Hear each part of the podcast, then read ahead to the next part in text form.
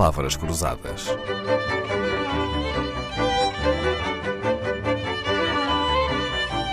Porque quase tudo é uma questão de semântica. Abel Mateus prefacia o mais recente Manual de Regulação e Concorrência, obra que junta cinco autores com respeitáveis percursos oriundos da Universidade, da Regulação e da Advocacia. São eles João Pátara Ferreira, Manuel Cabogueira, Miguel Moura Silva, Nuno Castro Marques e Paulo Lopes Marcelo. No prefácio deste livro, Abel Mateus afirma que a regulação deve ser retirada sempre que possível não é uma contradição vindo de quem liderou um regulador da concorrência, Sr. Professor Abel Mateus? Não, porque o, a melhor forma, entre aspas, de regular o mercado é ter uma concorrência muito ativa. E repare que um, em mercados como, por exemplo, as telecomunicações, uh, ainda aqui há uns 10 anos havia cerca de 17 mercados regulados e hoje há apenas um mercado regulado, que é um mercado de determinação uh, dos telemóveis, e também há outro que corresponde a, uh, às chamadas a partir de uma cabine pública, coisas que é, que é também regulado. Mas, portanto, isto porquê? Porque eh, se verifica que na concorrência não é necessário pré-definir, por exemplo, um preço e que uh, esse preço é determinado apenas no mercado. E quanto, quanto maior concorrência houver, uh, ma maior pressão haverá para baixar custos e, portanto, para baixar os preços e haver melhor qualidade de produtos e maior variedade de produtos.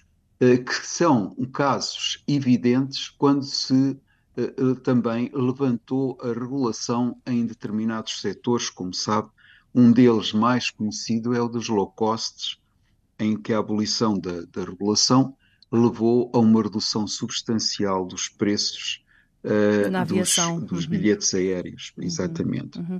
Sr. Professor, contudo, estarei errada ao ficar com a sensação de que nos últimos anos houve algum retrocesso uh, no caminho da concorrência não só pelo Covid, pela pandemia, houve menos abertura hum, das economias, houve também muito mais injeção de dinheiros públicos ah, na economia, em empresas privadas. Não ficou. Esta sensação que tem de que andamos para trás tem algum fundamento ou não?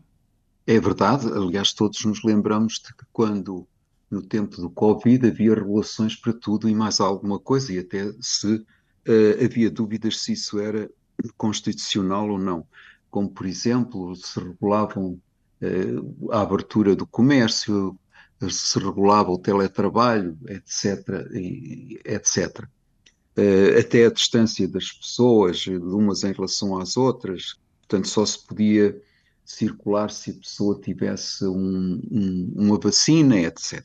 Portanto, claramente que eram restrições à liberdade de comércio e à liberdade de comportamento dos consumidores. Infelizmente, eh, alguns, portanto, isso representou que um, os governos passaram a intervir mais na, na, economia e, infelizmente, deixou, sobretudo em algumas classes uh, políticas ou alguns partidos com orientação mais uh, à esquerda, uh, deixou um, um, um, rastro de intervenção, como digo, na economia que continua a, a, iluminar muitos destes espíritos. Uhum.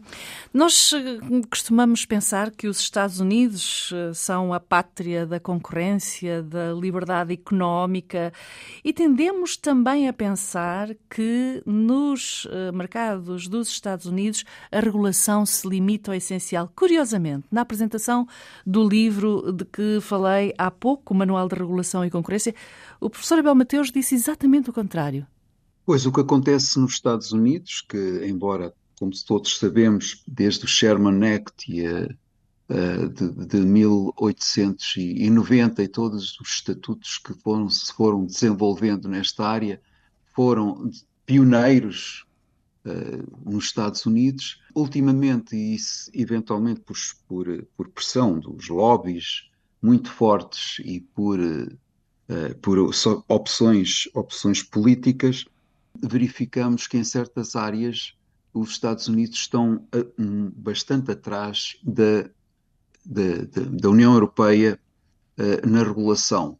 E, em particular, estou a falar da, da regulação das grandes plataformas digitais, uh, em que, por exemplo, a, União, a Comissão Europeia e o aprovado no Parlamento, etc., portanto, pelos, pelos órgãos da União, governativos da União Europeia, se aprovou aquilo que se chama o Digital Markets Act. A lei Portanto, dos mercados um digitais. Ato, uhum. Exatamente, em que se obriga estas plataformas a abrirem à concorrência uh, e, portanto, permitirem que os seus uh, rivais uh, ou então, portanto, sejam, seja no acesso à plataforma, seja no acesso aos, às, às, aos, às lojas de aplicativos, seja no, no, no desenvolvimento de de, de outras tecnologias eh, permita, portanto, uma maior abertura e que acho que irá beneficiar os consumidores e os e próprios eh, e a própria indústria em geral. As outras empresas. Eh, uhum. Isto é, passa-se na Europa, nos Estados Unidos ainda se começou agora a discussão sobre estas matérias eh, e não sei, portanto, muitas vezes isto depende da orientação política do presidente que está como sabe, está a governar e que está a terminar mandato. Sr. Professor, foi um gosto tê-lo aqui na Antena 2. Acaba assim a semana em que as palavras a escutar foram de Abel Mateus. O primeiro presidente da Autoridade da Concorrência foi economista sénior no Banco Mundial, representou Portugal no Banco Europeu para a Reconstrução e Desenvolvimento, administrou o Banco de Portugal, é autor de vários livros e muitos artigos científicos. Abel Mateus foi sempre professor em universidades nacionais e internacionais. Foi um gosto tê-lo. Leon Matos, Alexandra Corvella e Felipe Pinto regressam na segunda-feira.